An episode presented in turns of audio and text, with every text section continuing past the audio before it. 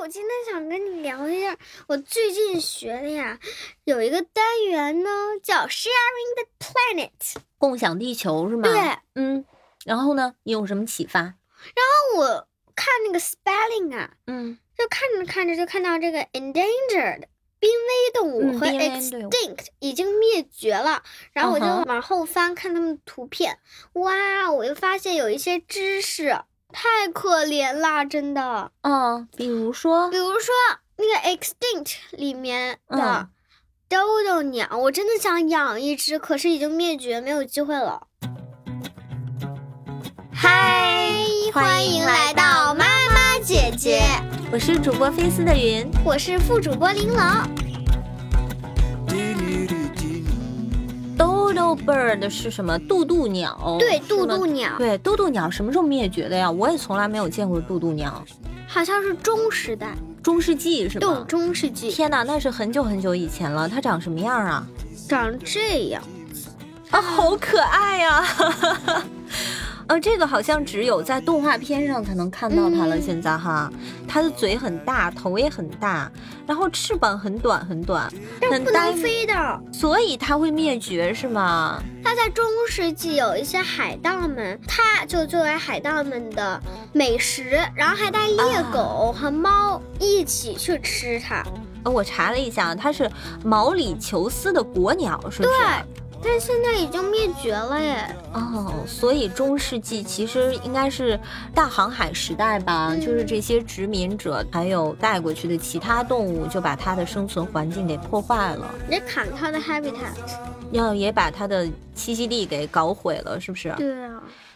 你说到这个濒危动物啊，我今年其实有一个特别大的发现，就是考拉。你能想象吗？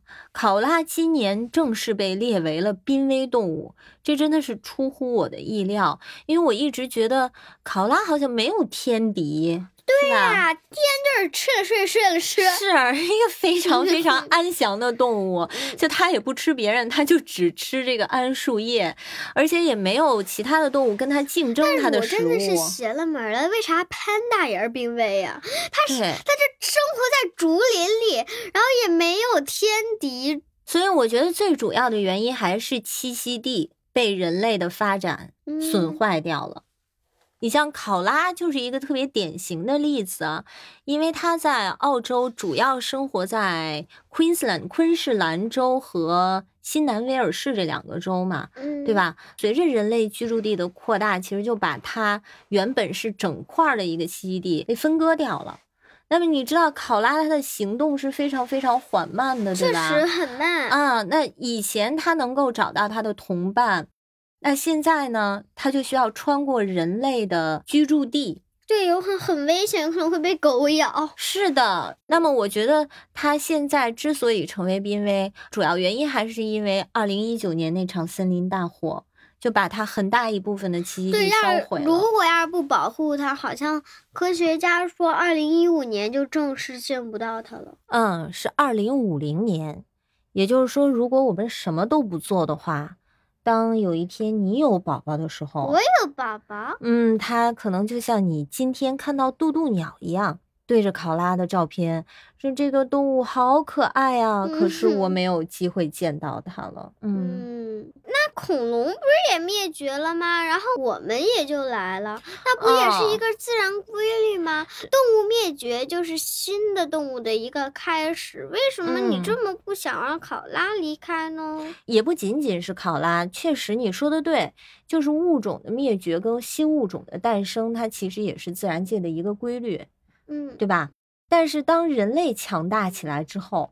咱们人类的活动导致的物种灭绝啊，已经远远的超过了自然灭绝的速度了。嗯，这个物种灭绝是一个漫长的过程。嗯，但是由于人类活动太丰富了，我们占有了太多的土地资源和自然资源了，嗯，以至于这个物种以极快的速度去灭绝了。这个是我们要去干预的。哦，如果我们不去保护。物种的多样化的话，其实我们也是损伤咱们自己。很多人觉得，呃，我们保护动物是在做慈善，并不是，我们是在保护咱们自己。嗯，要是动物都没了话，人也没法活呀。是的，有一些物种的灭绝，你可能想象不到它跟咱们人类的联系，但是其实通过生态环境，通过物种和物种之间的关系，对人类的正常生活是一个极大的伤害。嗯，那咱们该怎么办呀？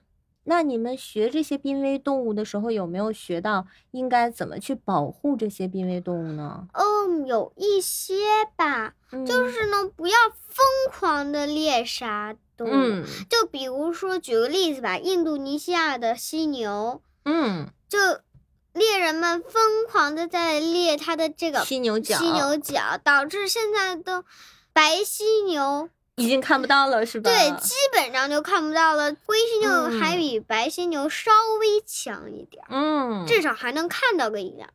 OK，就不要疯狂的猎杀。还有什么办法呀？就如果要是科学家有办法繁殖动物的话，也是可以的。嗯，还有一个很有趣的哟，嗯，就是像海豚和我们交流一样，跟动物们交朋友。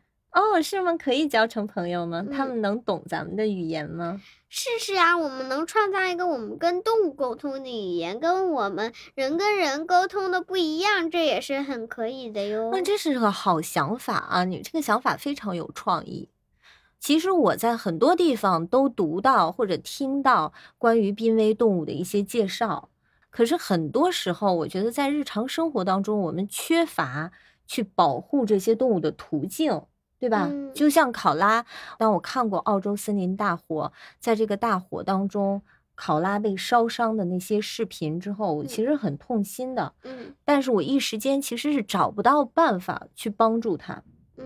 嗯嗯，直到我自己在网上查，查到了 Macquarie Koala Hospital，在澳大利亚的一个医院，考拉医院。对对对，啊，那我才找到了途径去资助和领养考拉。嗯那我最开始用咱俩的名义去领养了一只考拉，它是在西南威尔士地区森林大火中被救的第一只考拉，它名字叫 Paul。啊，Paul，你看是个小公考拉，当时它烧伤很严重，哦，你看它的毛变黑了，对，它毛都焦了，然后小爪爪也被烧坏了，是吧？戴着两个小绿手套，嗯，可能是因为它烧伤的程度太重了吧。在我领养它之后，过了没几个月，它就去世了。哦，啊，他给我写这封信通知我 Paul 去世的时候，嗯，写过这么一段话。什么呀？我读给你听啊。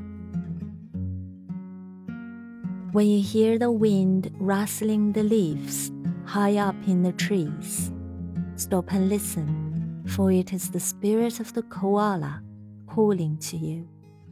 当你听到清风吹着树叶的沙沙声响的时候，请你停下来，抬头看一看，仔细听一听，因为那很有可能是一只考拉在向你诉说。诉说啥？Hello，谢谢你救过我。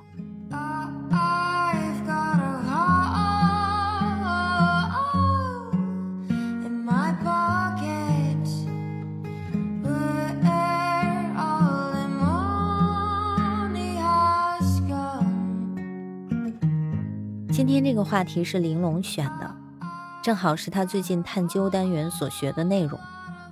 我对他讲的这些非常的感兴趣，但我的兴趣点不是在于他认识多少种濒危动物，而是在于说他有没有思考，他能够做些什么。那我也跟他分享了在考拉救助上我曾经做过的一点点的贡献，这个力量非常小啊。而且除了考拉之外，世界上还有那么多种濒危动物等着我们去救助。但是我是希望通过这样的一个分享过程，能够让他知道，动物保护不是仅仅停留在科普上的，而是需要身体力行的去做一些事情。那我也希望以后他能多一些这样的思考，在谈到濒危动物的时候，把重点放在我能做些什么。好啦，今天就聊到这里吧。你听完了之后，如果有兴趣想要了解澳洲考拉医院的联系方式，而且想要去资助或者是领养一只考拉的话，那就私信给我吧，我肯定会回复你的。也可以在评论区留言，或者加入我们的听友群“妈妈姐姐全拼六六六”。最后，如果你喜欢我和玲珑的故事，别忘了给我们点赞、收藏、订阅我们，把我们分享出去。下期再见吧。